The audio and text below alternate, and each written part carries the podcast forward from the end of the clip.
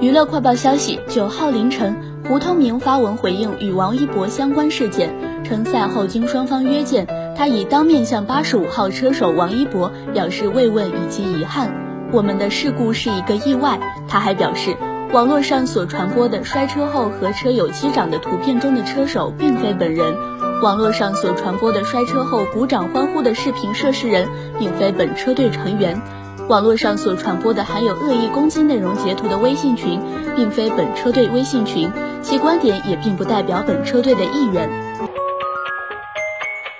近日，有网友拍摄到郑恺苗苗现身商店选购衣服的照片，照片中郑恺耐心陪在苗苗身后，等待其挑选衣服。苗苗虽然挺着孕肚，但四肢仍纤细。据了解，郑恺与妈妈在杭州工作，苗苗同行，一家人很是温馨。